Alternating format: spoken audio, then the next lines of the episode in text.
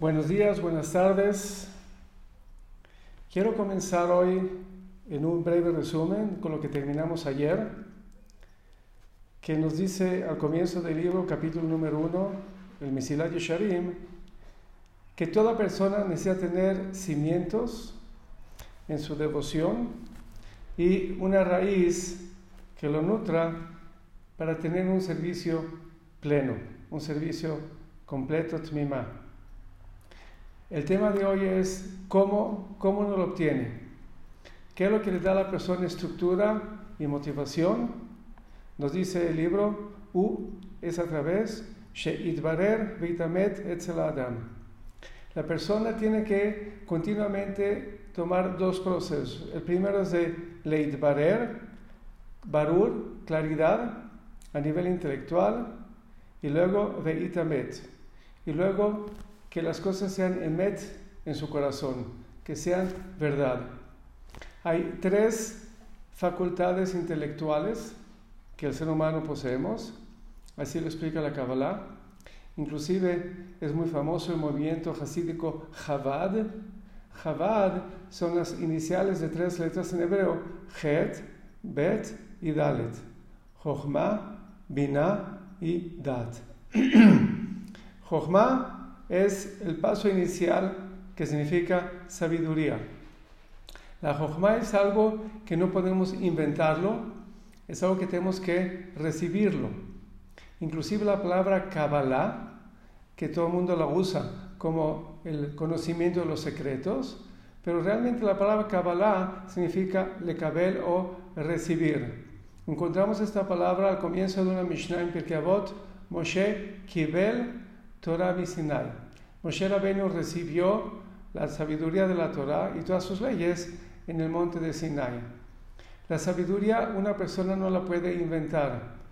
Hay, hay un dicho muy interesante, una enseñanza, que ¿cuál es la diferencia entre una abeja y una araña?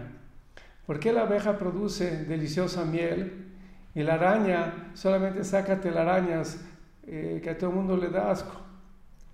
Y la, respuesta es, la diferencia es que la, la abeja ella produce la miel a través de ir a diferentes eh, flores, de ahí toma el polen y ella simplemente procesa el polen que ella toma a nivel externo y lo transforma en miel. La araña, en vez de tomar algo externo, la araña, ella toma a nivel interno lo que la araña tiene, pero a nivel interno ella no tiene nada. ¿Qué es lo que produce? Lo que encuentra dentro de su cuerpo. ¿Qué es lo que encuentra? Materiales para hacer telarañas. De la misma forma, la persona, si quiere tener claridad, la claridad no viene de inventarla. La claridad no es solamente a través de meditación. Para tener claridad hay que obtenerla, hay que obtener la sabiduría. Moshe Kibel Torah. Moshe Rabbeinu recibió la Torah. La Torah hay que recibirla. Moshe Kibel Torah mi Sinai, la sabiduría la recibió en el monte de Sinai por parte de Dios. Esa es la Jochma. En la Kabbalah, la, la Jochma es una de las diez sefirot, la sabiduría, y también a nivel de funcionamiento lo llama la Kabbalah Abba, papá. Porque en el proceso de producción, lo que la Torah lo que eh, en el proceso de, reproducción, lo que la persona hace, el papá, es el da la célula, el semen, y ahí lo recibe la mamá. La jojma es la sabiduría, el potencial que recibimos de Dios. No lo podemos inventar. La primera etapa para que una persona tenga estructura, para que una persona tenga motivación real en todo lo que él hace, es que utilice la sabiduría de la Kabbalah, la sabiduría de la Torah para obtener claridad. Esa es la primera etapa. La segunda etapa, para llegar al Leitamet, a que las cosas sean verdad, hay que llevarlo al proceso del entendimiento de la Binah y del Dat. La Binah, el entendimiento, en la Kabbalah también es una sefirá, y esa sefirá de Binah es llamada por la Kabbalah Ima, mamá. Que la mamá recibe del papá la célula que contiene todo el potencial y la, la mamá toma esa célula y la transforma en billones de células y de ahí surge el bebé. La Binah es poder desdoblar la información contenida a nivel potencial en la Jochma y poderla entender y poderla llevar a la aplicación. Cuando una persona escucha cualquier información de sabiduría, hay que saber que la sabiduría de la Torah es infinita. Tiene mucho, es como este potencial que hablé ayer, que va todo de potencial a concreto. lo que cada persona tenemos que hacer es, una vez que escuchamos que recibimos Kibel, Kibal no la Kabbalah, tenemos que masticarla como un alimento, tenemos que meditarlo. Ahí sí es como la abeja. La abeja toma el polen de la flor y lo comienza a transformar y de ahí puede producir la miel. También nosotros tenemos que tomar lo que aprendemos a nivel de Jochma y tenemos que pensarlo, desdoblarlo, sacar el grano que hay dentro de lo que está contenido. Y esta etapa toma tiempo, toma mucha meditación. Solamente después de esa etapa la podemos finalmente integrar con nuestra forma de ser y eso se llama DAT. DAT, la DAT, es unir el intelecto con las emociones. Hay dos tipos de sabiduría. La sabiduría del intelecto, como lo mencioné ahora, pero eso no forma, no forma realmente parte de mí. Todo lo que yo sé a nivel enciclopédico no hace mucha diferencia en mi vida. Si yo sé de memoria cuántos países hay en el mundo, cuántos países hay en cada continente y cuál es la capital de cada país, ok, tengo un conocimiento enciclopédico, no quisiera que yo sea mejor persona. También no quisiera que en base a ese conocimiento yo conduzco mi vida. That es la sabiduría que se formó dentro de mí, que es parte de mi realidad. Con un ejemplo sencillo, si yo veo una, persona inocente, si yo veo un bebé, ¿quién me dice que lo correcto es no, eh, darle una patada y matarlo? ¿Por qué no matar a un bebé inocente? La respuesta es, no viene del intelecto, no viene de la enciclopedia, no viene de la jochma, viene del corazón, viene del emet, de que yo sé a nivel emocional, a nivel integrado, como parte de mi persona, que es equivocado asesinar a un bebé. Esa es la diferencia entonces entre los dos niveles de conocimiento. Lo que nos dice aquí Rabbi Moshe Lotzato, tenemos que comenzar con la etapa de leidbarer, de ganar claridad. Dentro de poco nos va a decir con respecto a qué, pero no es suficiente la claridad intelectual hay que llevarla a los tres procesos, al de Binah y al de Dat. Hay que entenderlo, hay que profundizarnos, hay que llevarlo para tener claridad, hay que procesarlo más y más y finalmente lo podemos hacer parte de nuestra persona, eso es leitamet. Y con esto también quiero explicar lo que es este libro y lo que es un estudio que se llama Musar. A nivel de, hebreo moderno, la palabra musar se traduce como ética, una persona musarí, una persona que tiene ética. Pero ya de nuestro, nuestros sabios, eh, el que lo promovió en la época moderna, hace poco más de 100 años, Rabbi Israel Salanter, que inició el movimiento de Musar, no es algo que él inventó, pero es algo que había sido olvidado y él vino a, reintroducirlo, vino a recordarlo a Israel que es el Musar. Musar es lograr un estudio que pueda unir el intelecto con las emociones, para que no quede lo que sabemos a nivel superficial, sino que se pueda transformar en parte de lo que somos. En, base a un cálculo que trae el Talmud, y que está traído, también enseñado en el libro Nefesh HaHayim del gran cabalista alumno del Godevina Rav Chaim de Bologen, él enseña, él dice ahí que lo mínimo al día que una persona tiene que estudiar de Musar son por lo menos ocho minutos. No voy, no voy a explicar ahora el cálculo, Pero si estudiamos por lo menos ocho minutos al día, un estudio que va dirigido a las emociones, eso es algo que nos va a transformar como seres humanos. La idea de este curso, Besrat Hashem, es que no solamente queda a nivel de información, por eso yo no anuncio este curso como un curso de filosofía judía, pero vamos a intentar que sea un curso de Musar, un curso donde realmente podemos integrar lo que estudiamos. Y para lograr eso, explica Rabbi Israel Salanter, que es muy importante repasar la información, traducirla no solamente a nuestras palabras, pero traducirla a nuestras emociones, explicarla a nuestro corazón, ver si estamos de acuerdo con ella y de esta forma poco a poco hacer que, la información se haga real, sea parte de nosotros y eso es leitamet.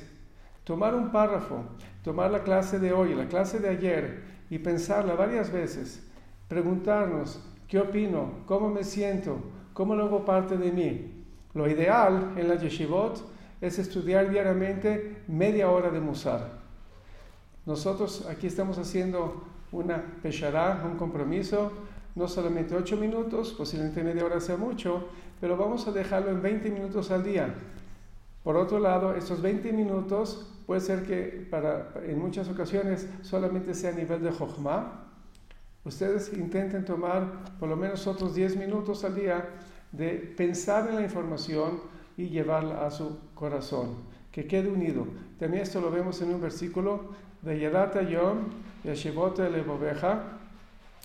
que sepas hoy y que lo puedas integrar en tu corazón, que Hashem Elohim, que Dios, esa es la fuerza del mundo. Nos dice el versículo de Yadata Yom, tienes que saber hoy, Yashivota Elevaveja, y tienes que traerlo a tu corazón. Es lo mismo que nos dice aquí este libro, tienes que comenzar con Yediyah y llevarlo a tus emociones.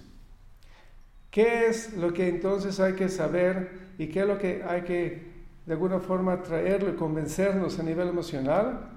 Etzel Adam para cada individuo nos dice dos palabras que son fundamentales. Ma jovato, bueno, la palabra ma serían tres. Ma jovato veolamo. ¿Cuál es la responsabilidad de cada persona de Olamo en su mundo. ¿Para qué vine a este mundo? ¿Para qué fui creado? Voy a jugar un poco con las palabras, no es 100% lo que sale del libro, pero encontramos en nuestros sabios que también usan este tipo de enseñanza. Lo que estamos viviendo ahora con este virus a nivel mundial es una plaga. Esta plaga la están llamando Dever, como sabemos, una de las diez plagas del Ceder de Pesach fue Deber, peste. Había una plaga mundial. Voy a jugar con la palabra, tomar su homónimo, aunque sea en otro idioma. La palabra deber, en español, deber. ¿Qué es nuestro deber? Ma jovato veolamo. Ahora más que nunca hay que preguntarnos cuál es mi deber en el mundo. ¿Qué es lo que tengo que hacer? En esta situación, ¿qué es lo que Dios está esperando de nosotros? La forma de obtener la respuesta va a ser el libro. Y por eso es tan importante estudiar este libro. Este libro va a responder a la pregunta Ma Jovato Veolamo. ¿Cuál es la responsabilidad, mi responsabilidad en mi mundo? Y como mencionaba ayer, que cada palabra y cada letra de este libro es escogida nos dice Beolamo. Cada persona tenemos que preguntarnos cuál es mi responsabilidad en mi mundo, en mi situación, en toda amplitud de la palabra. Cada uno de nosotros preguntarnos ahora cuál es mi responsabilidad en, dentro del país en el cual yo vivo, dentro de, de mi comunidad, dentro de mi familia, en base a mi situación. De esta forma entonces voy a poder responder a esta pregunta. ¿Cuál es la responsabilidad en la situación en la que nos encontramos cada uno de nosotros? Para dar un ejemplo, la persona es como un reloj que tiene muchas eh, engranes. Y a través, aquí tengo mi reloj, viejito, no es digital, no es de los famosos relojes, de los caros relojes, trabaja como los relojes a la antigüita. Tiene muchos engranes por detrás del mecanismo y estos engranes se unen uno al otro y de esta forma se mueven las manecillas. Hay que entender que así es la humanidad. Cada uno de nosotros somos un pequeño engrane de un reloj cósmico. Y para que este reloj cósmico funcione correctamente, cada uno de nosotros tenemos que cumplir nuestra, nuestra misión y nuestra función de forma correcta. Y por eso es fundamental para preguntarnos, Ma Jovatov el amor, ¿qué tipo de engrane soy yo? ¿Cuál es mi responsabilidad? Otro ejemplo es como un rompecabezas. A que le guste armar rompecabezas, a rompecabezas sencillitos de 10 piezas, de 20, de 100, de 1000, de 10.000. Este mundo es un rompecabezas de más de 7 billones de seres humanos. Y, vimos lo que está pasando, el efecto dominó. Comienza con una persona en China hoy en día.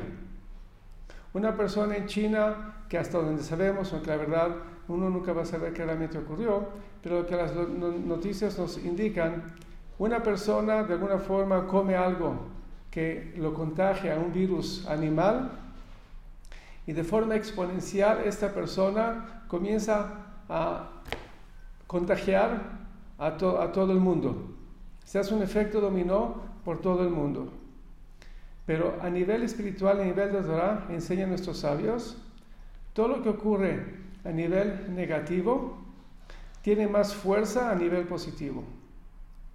Cualquier aspecto, ya sea a nivel de castigo que lo trae la Torah y el Talmud, ya sea a nivel de conducta, todo efecto, una vez dijo el Rav Shach, el líder de la generación pasada, si una persona Hitler pudo destruir a 6 millones de personas, un judío también puede salvar a 6 millones de personas.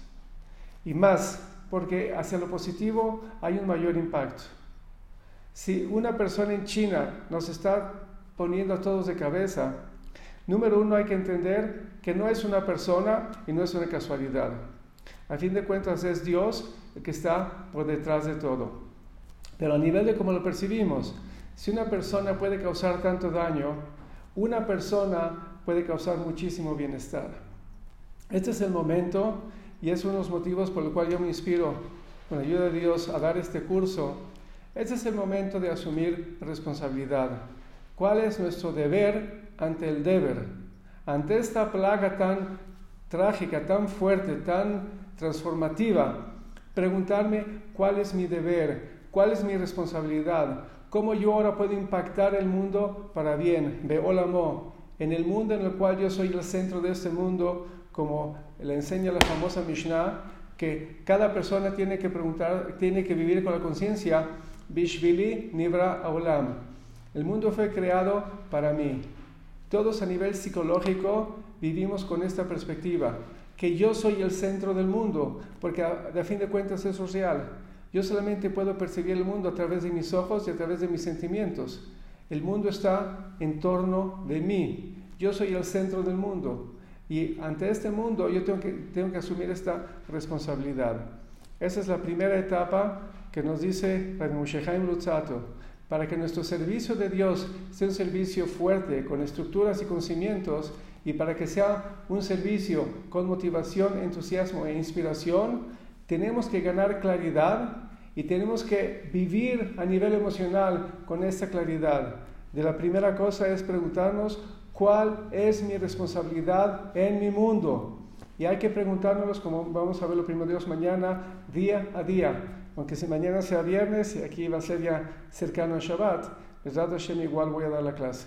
Hay que preguntarnos cuál es mi responsabilidad y qué es lo que yo tengo que hacer en cada momento y ante esta situación. Me quedan un par de minutos, solo quiero anunciar que eh, eshelatino.com ha decidido que hay que fortalecer nuestro estudio, nuestra eh, conexión en este momento de crisis y ya tiene un tiempo que Esh Latino Plus ha sacado cursos en eh, breves videos que la persona se puede inscribir a ellos y online los puede estudiar en base a su conveniencia. Eh, Baruch Hashem, yo tuve la oportunidad de ofrecer dos cursos. Eh, uno se llama Los siete brazos de la menorá, en el cual, utilizando fuentes de la Torah y de la Kabbalah y del Musar, explico cómo una persona puede tomar el camino de crecimiento personal. Y Esh Latino Plus eh, ha decidido que quiere ofrecer durante un mes el acceso a este curso de forma gratuita eh, contáctese aquí a través de Latino con eh, los directores de Latino para que ellos eh, les digan cómo accesarlo. Pero pienso que es una oportunidad. Están también todos los otros cursos que son muy, muy importantes. Este en particular lo vamos a ofrecer de forma gratuita, los siete brazos de Lemonorá. Y como decía, este es un momento de preguntarnos cuál es nuestro deber.